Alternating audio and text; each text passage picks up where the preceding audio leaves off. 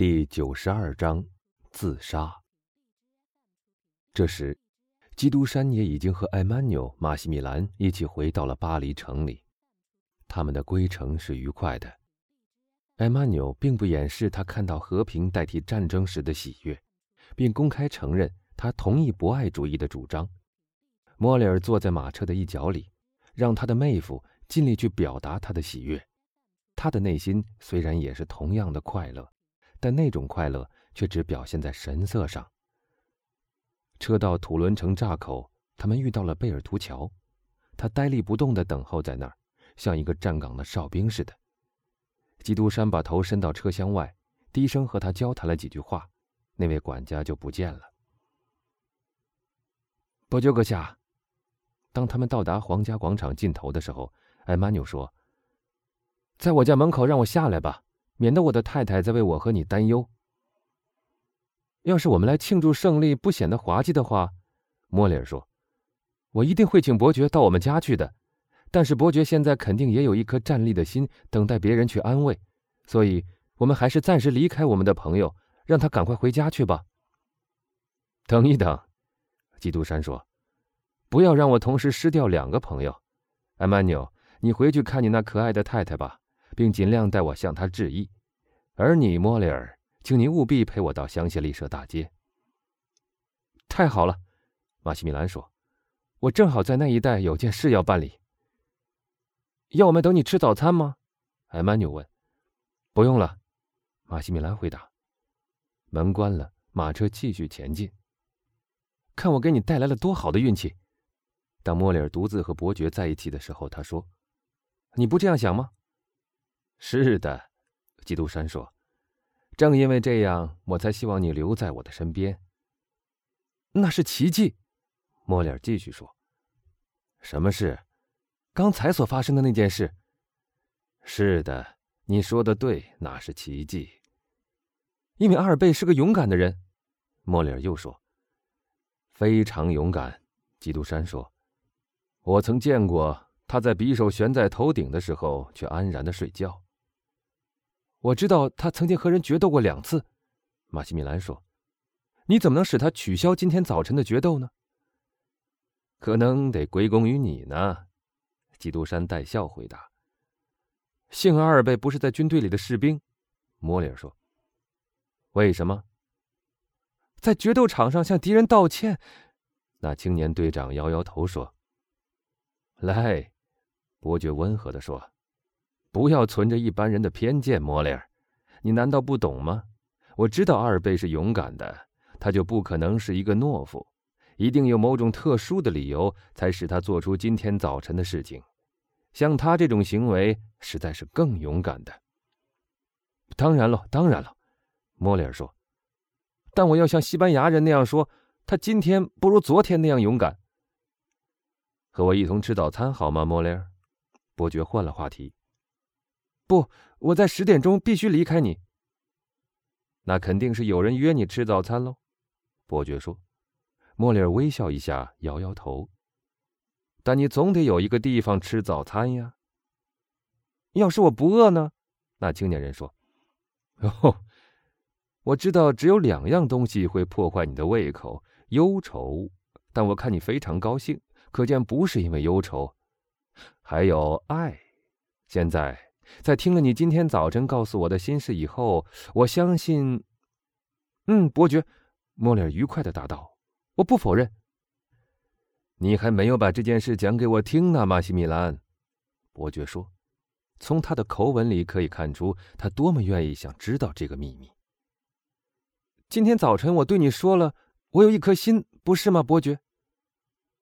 基督山听他这样说，也没说什么，只把他的手伸给莫里尔。既然那颗心已不再跟你一同在万森树林了，它就是在别处，而我必须去找到它。去吧，伯爵从容地说：“去吧，亲爱的朋友。但请答应我，假如你遇到了什么麻烦，别忘了我在这个世界里还有些影响。我很乐意用那种权利来造福那些我所爱的人，而我爱你，莫雷尔。我会记得的。”那青年人说。像自私的孩子，当需要帮助的时候，记得他们的父母一样。当我需要你帮助的时候，我会去找你的，伯爵。而那个时候很快就会来的。嗯，我记住了你的话。那么再会了，再见。他们已经到达香榭丽舍大街了。基督山伯爵打开车门，莫里尔跳到街沿上，贝尔图乔已在街沿上等他了。莫里尔走进马里尼街，便不见了。基督山便急忙去见贝尔图乔。怎么样？他问。他就要离开他的家了。那位管家说：“他儿子呢？弗洛兰丁就是他的随从，认为他也一样要走的。到这儿来。”基督山带贝尔图乔到他的书房里，写了我们上面看见的那封信，把它交给这个管家。去，他急切地说：“顺便通知海带，说我回来了。”我来了，海带说。他一听见马车的声音，就马上奔下楼来。看到伯爵平安归来，他的脸上露出喜悦的光芒。贝尔图乔退出，在焦虑不安的等待了这么久以后，海带一见他，就表达了一个女儿找到她心爱的父亲和一个情妇看见她钟爱的情人时的全部喜悦。基督山心里的喜悦虽然没有这样明显的表达出来，但也不弱于他。在忍受过长期的痛苦以后，好比雨露落在久旱的土地。心和土地都会吸收那甜美的甘露，但在外表上是看不出来的。基督山开始想，他长时间不敢相信的一件事情，就是世界上有两个梅赛泰斯。或许这是真的了，他或许还能得到幸福。当他那洋溢着幸福的眼睛正在急切地探索海带那一对润湿眼睛里所表达的意思的时候，房门突然打开了。伯爵皱了一下眉头。马尔塞夫先生来访，巴布斯听说，像是他说出那个名字就得请伯爵原谅似的。果然，伯爵的脸上露出了光彩。是哪一个？他问道。子爵还是伯爵？伯爵。哦，海带喊道：“这件事还不曾完结吗？”我不知道有没有结束，我心爱的孩子。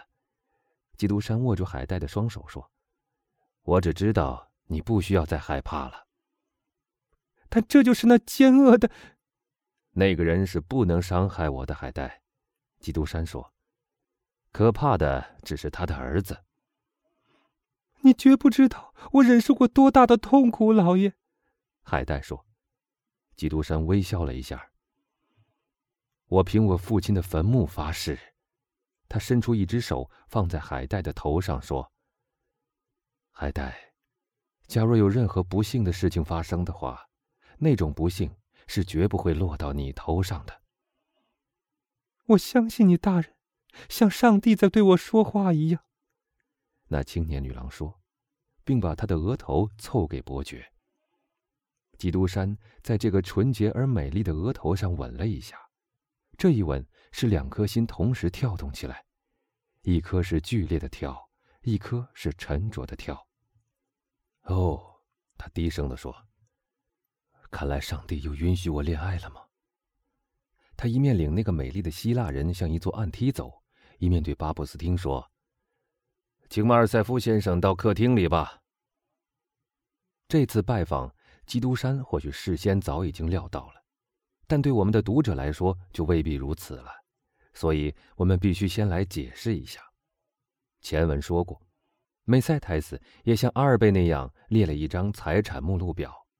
当他在整理他的珠宝、锁上他的抽屉、收集他的钥匙，把一切都井井有条地留下的时候，他不曾发现，有一个苍白而阴险的面孔在通往走廊的那道玻璃门上窥视。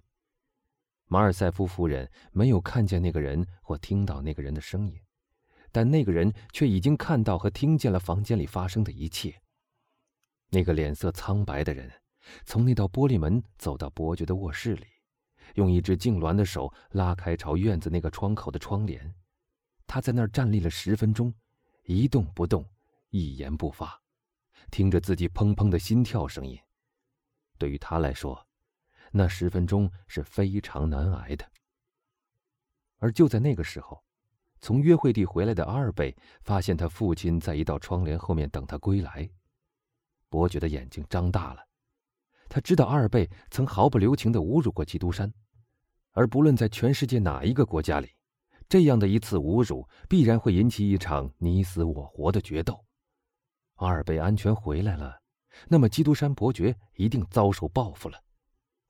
他那忧郁的脸上掠过一丝说不出的快乐，犹如太阳消失在云彩中，进入坟墓前的最后一丝光亮。但我们已经说过，他等了很长时间，始终不见他的儿子到他的房间里来向他讲述胜利的经过。他很懂得他的儿子在为他父亲的名誉去复仇以前为什么不先来见他，但现在复仇已经成功了，他的儿子怎么还不投到他的怀里来呢？那时，伯爵既然不见阿尔贝来，便派人去找他的仆人来。我们应该还记得，阿尔贝曾吩咐他的仆人不必向伯爵隐瞒任何事情。十分钟以后，马尔塞夫将军身穿黑衣黑裤，系着军人的领结，戴着黑手套，出现在台阶上。显然，事先他已经有过吩咐。此时，当他走到台阶的最后一级的时候，从车房里驶出一辆车子，在等着他。跟班把将军那件裹着两把剑的军人大衣扔进车子里，关上车门，坐到车夫的旁边。车夫弯下身来，等候他主人的吩咐。湘西丽舍大街，将军说：“基督山伯爵府，快！”马飞快的疾驰起来。五分钟以后，他们已来到伯爵的门口。马尔塞夫先生自己打开车门，当马车还未停妥的时候，他就像一个年轻人似的跳到街沿上，按了铃，和他的仆人一同进门。一会儿以后，巴布斯汀向基督山通报马尔塞夫伯爵来访。基督山伯爵一面送走海带，一面吩咐请马尔塞夫伯爵到客厅里等候他。将军在客厅里来回踱着的时候，一转身就发现基督山。已站在门口。哦，是马尔塞夫先生，基督山语气平静地说：“我还以为自己听错了呢。”没错，是我。”伯爵说，由于他的嘴唇抽搐的厉害，所以没法清楚的吐出声音来。可以让我知道为什么这么早有幸看见马尔塞夫先生的原因吗？你今天早晨是不是和我的儿子决斗过了？将军问。您知道那件事了吗？伯爵回答。我还知道，我的儿子有很充分的理由要和你决斗，并且要豁出性命来。可不是嘛，大人，他有极充分的理由。但您看，他虽然有那样充分的理由，他却并没有杀死我，甚至不曾和我决斗。可是他认为他的父亲蒙受耻辱。是全家受奇耻大辱。不错，阁下。基督山带着他那种可怕的镇定神色说：“这是一个次要原因，却不是最主要的原因。那么，一定是你向他道歉，或者做了某种解释了。我没有向他做任何解释，道歉的是他，而不是我。但你以为这是什么原因呢？”大概是他认为有一个人比我的罪更大。那个人是谁？他的父亲。或许是吧，伯爵脸色苍白的说。但你知道，有罪的人是不愿意让人相信他有罪的。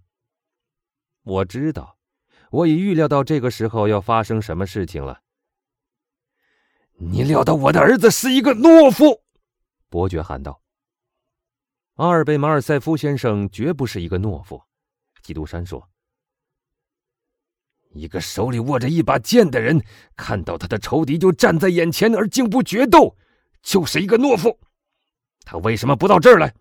我可以当面告诉他。阁下，基督山冷冷的回答：“我想不到您这么早到这儿来向我叙述家庭琐事，回去跟阿尔贝先生讲吧。”他或许知道该怎么回答您。不不，将军面带微笑说，但那个笑容很快就消失了。我不是为了这个目的来的。你说的对，我是来告诉你，我也把你当做我的仇敌。我来告诉你，我本能的憎恨你，我好像早就认识你，而且早就恨你。总之，既然我的儿子不肯与你决斗，那就只有我来与你决斗了。你的意见如何呀，阁下？当然。我告诉您，说我预料将要发生什么事的时候，当然也指您光临这件事。那就好了。那么，你准备好了吗？我是始终准备着的，阁下。你要知道，我们要决斗到底，直到我们之中死了一个才停止。将军狂怒的咬牙切齿的说：“直到我们死了一个才停止。”基督山重复说了一遍这句话，轻轻的点点头。那么我们现在就开始吧，我们不需要见证人。真的，基督山说：“我认为这是不必要的，我们已经是老相识了。”正相反，伯爵说：“我们之间非常生疏。”哼，基督山仍然用那种让人猜不透的冷淡口气说。让我们来算算看，您不就是那个在滑铁卢开战之前开小差逃走的小弗尔南多吗？您不就是那个在西班牙充当法军的向导和间谍的弗尔南多中尉吗？而这些个弗尔南多联合起来，不就变成了法国贵族院议员马尔塞夫中将了吗？将军像是被一块热铁烙了一下似的，狂喊道：“混蛋！”当你要杀死我的时候，竟还要数数我的耻辱！不，我没有说你不清楚啊，我知道的很清楚。恶鬼，你看透过去的黑暗，那些往事，我不知道你凭借的哪一种火炬的光，读遍了我每一页的生活史。但我的耻辱，比起你用华丽的外衣掩盖着的耻辱，或许更可敬一些。不，不。我知道你认识我，但我却不清楚你这个裹披着金银珠宝的冒险家。你在巴黎自称为基督山伯爵，在意大利自称为水手辛巴德，在马耳他，我不知道你又自称什么。但在你千百个名字中，我现在想知道的是你的真名字。我们决斗的时候，当我把我的剑插入你的心窝的时候，我可以用那个名字来呼唤你。基督山伯爵的脸苍白了，他的眼睛里似乎燃烧着一种毁灭一切的火焰。他跑到他卧室的一间更衣室里面，不到一分钟，就撕下他的领结、上装、背心，穿上一件短褂和戴上一顶水手帽。水手帽底下露出他那又长又黑的头发。他就这样回来，把双手插在胸前，带着仇深似海的表情，气势汹汹地向将军走过去。将军最初不懂他为什么忽然不见，但当再见到他的时候，他的全身发起抖来，他的腿软了下去，他步步后退，直到找到一张桌子支撑住身体才停住。弗尔南多，伯爵大声说：“在我千百个名字之中，我只要告诉你一个，就可以把你压倒的。你现在已经猜到了，或说的更贴切些。”你还记得这个名字不是吗？因为我虽然经历过种种忧虑和痛苦，但我今天让你看到了一个因为复仇的愉快又变得年轻些的面孔。这个面孔，自从你娶了我的未婚妻梅赛泰斯后，一定是常常梦见的。将军张开双手，头向后仰着，目光凝滞，默不作声的盯着这个可怕的显身。然后，他往后退，靠在墙上，紧紧的贴着墙壁溜到门口，一面往后退出门口，一面发出一阵悲凉、哀伤、凄厉的叫喊：“爱德蒙·唐泰斯！”然后，带着丝毫不像人声的悲叫，他踉踉跄跄的奔向门廊，踉跄的穿过庭院，跌入他贴身男仆的怀抱里，用含糊不清的声音说。回家，回家！新鲜的空气和在仆人面前显露自己软弱的那种羞耻感，恢复了他的一部分知觉。但那段路程太短了，当他快要到家的时候，他的全部痛苦又重新回来了。他在离家一小段路的地方下车。那座房子的前门大开着，一辆出租马车停在前院中央。在这样高贵的一座大厦里面，这是一种罕见的现象。伯爵恐怖地望着这个情景，但他不敢向别人询问，只是向他自己的房间跑过去。两个人正从楼梯上走下来，他急忙躲到一个小间里来避开他们。来者正是梅塞泰斯。正扶着他儿子的臂膀离开这座院子，他们经过那个人的身边，将军躲在门帘后面，几乎感觉到梅塞泰斯的衣服擦过他的身体，和他儿子讲话时的那股热气。正巧二贝在这时说：“勇敢一点，妈妈，这已经不是我们的家了。”雨声渐渐沉寂，脚步声越去越远，将军直挺起身子。紧紧地抓住门帘，从一个同时被他的妻子和儿子所抛弃的父亲的胸膛里，发出了人世间最可怕的啜泣。不久，他就听到马车铁门的关闭声，车夫的吆喝声，然后，那辆笨重车子的滚动震得窗户都动了起来。他跑到他的卧室里，想再看一眼他在这个世界上所爱的一切，但马车继续向前走动。梅塞泰斯或二贝的脸都没有在车窗上出现，他们都没有向那座被抛弃的房子和向那个被抛弃的丈夫和父亲投送最后一个告别和留恋的目光，也许就是宽恕的目光。正当那辆马车的车轮走过门口的时候，从屋子里发出一声枪响，从一扇被震破的窗口里冒出了一缕暗淡的青烟。